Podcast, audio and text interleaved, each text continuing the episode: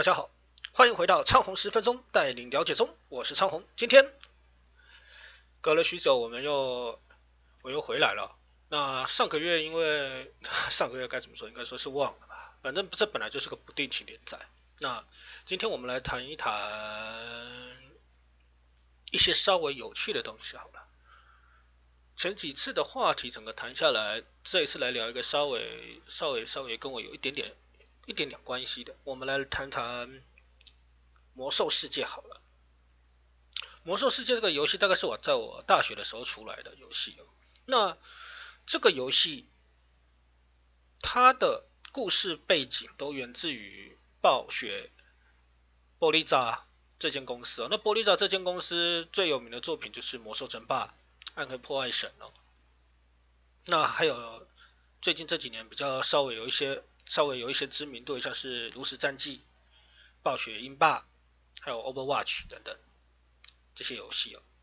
那《魔兽世界》是他们推出的第一套的 Online Game，也就是说，这是一个，也就是说带入像是等级制、等级的制度、地层的这些制度哦。那一开始最初是六十级，六十级，六十级的时候。魔兽世界的副本分别为四十人、二十五人，还有十五人的大副本哦。那有一些副本到后头来就逐渐改成后头来十人，甚至演变成现在的五人。那它的副本的进程，一开始六十级的设定就是说各各类的法术的抗性，比如说自然的法术、火系的法术。冰霜法术等等，那甚至武器的设计也非常多样化，比如说要用魔刀石啦，盗贼可以上毒药啦，那要准备一些特殊的，要准备一特定的职业，要准备一些物资啊，才可以施展像是一些特定的法术啊，比如说像是说复活啦，上一些 buff 啦这种的，甚至像术士必须去吸收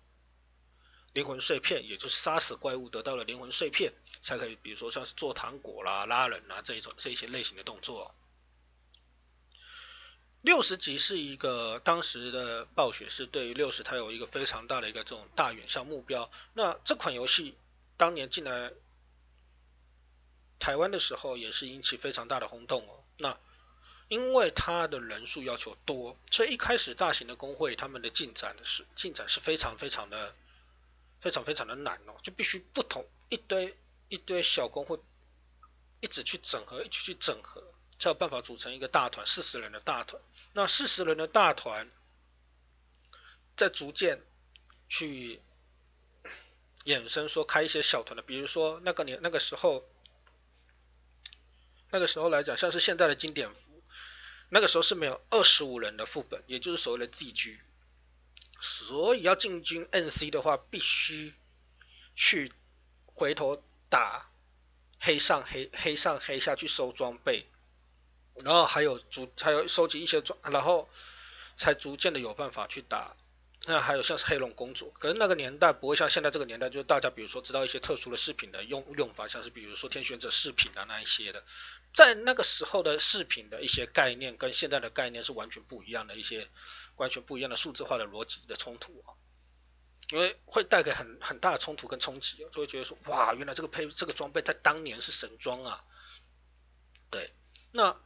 会变成说就是这样子，就是说再回头过来，大家回握的时候，回到六十级的世界的时候，会发现说想跟想象中的完全不一样，非常非常的多样化的，会觉得说这个游戏原来在十几年后再看又是个又有一种新的玩法，所以魔兽世界推出经典服之后，会造成现在一些玩家回头去玩，因为它的设计、它的多样化等等，可是相对的非常的浓。然后钱也不好赚。简单来说，在那个年代，你要买一匹千军马，你必须花很多的时间去买，更不用提做出一把巨剑、珠峰者，或者说像是萨格拉斯之，啊不是，或者说或者说像是举锤，像是举锤，举锤的名字我有点不太记得了，我比较记得珠峰者这个名，珠峰者之剑这名字啊。那会变成说工会会集中资源去做一些拓荒用的武器，比如说像是夜幕啦，像是刚刚讲的那些那些局武啊，还有像是黑龙妹的披风啊。为什么要做披风的目的是为了要去拓 BWL，因为 BWL 后有一些网，它需要靠黑龙妹的披风去去抵挡，不然的话会死。所以那个年代披风也是代表说你有没有办法去参与拓荒 BWL 的状况。那一开始台湾的进程就有 ZG 了，所以会变成说可以透过先拿 ZG 的装备去打拓荒 BWL。那后头的安琪拉开门之后，又多了 TAQ 这个选项。那现在如果回过来回头头来看经典服的开的方式，是完完全全在当初开的，不像台湾那个时候开会有寄居多这个选项。所以后头开寄居的时候，也是对于经典服来说，就是非常的需要。该怎么说，就是又多了一个选择。那因为需要这么多人，你要选拔人才就不容易。那相对的一定会有沟通跟意见的考量，比如那个时候应应约而成就是 DKP 这个制度哦。可是 DKP 这个制度人多，一定会有一些方便跟不方便的地方，也会有意见的地方，人不可能做到十全十美。所以到后头来，在后头来的团本才会蹦出，才会开始产生出像是 G 团跟扣扣绕这种这些事件哦。为什么会会为什么会有会有这些状况？后后面再谈这些问题。所以在人员抽齐备的状况下。工会团工会团一定会一定会一直开，然后去吸收其他的工会，因为为了去支撑前面的拓荒团，前面的拓荒团，比如说 TAQ 一团，那 BWL 就可能会开到两团，NC 可能就开到四团，就是这样子一直逐渐的开下去去撑哦。那当然当时的人数可能有到那么多，有些大工会可以开到 NC 可能开到一到三团甚至四团这么这么多的状况。那相对人越多，你必须去选拔人。就又会产生四叶楼这个制度，也就是每个职业领导必须去挑人，去看哪些人表现好、参与度够高、粘着度高等等，人多就一定会有这些问题。所以在六零年代之后，暴雪做了个选择，七十级的时候把人数缩减成二十五人。那缩减成二十五人，人少又有人少也会有人少的问题发生。为什么？你人少，相对的一些职一些活跃性的打法。人人数一定都会有变化，坦克的需求也会变少。可是相对的，在打团的时候，这些人这些人人的观念的冲突也会更多，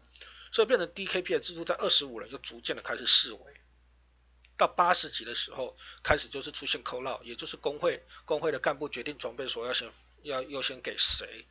给谁这种状况，也就是评估战力去做一个做一个调整。DKP 这个制度在工会的当时在工会的状况下就逐渐的。就工会的逐渐演化，就逐渐式微了，取而代之的就是居团，也是靠前说话。那靠前说话到底有好处有坏处吗？其实都有，也就是取决于人性的问题。居团有居团的好，扣号扣绕有扣绕的好。那这些制度到八点零又产生再一次的变化了。暴雪把队长分配移除掉了，那移除掉会产生什么样的后果？我们等我们下一我们下一个下一个下一个十分钟会再继续讨论到这个问题，为什么把这个队长分配移除掉会有这么大的成果？所以整个分配的过程跟团队的演化过程，其实就是参与分配制度跟人员的参与度上会一直产生变化，产生变化，导致这个游戏会一直产生很多样化的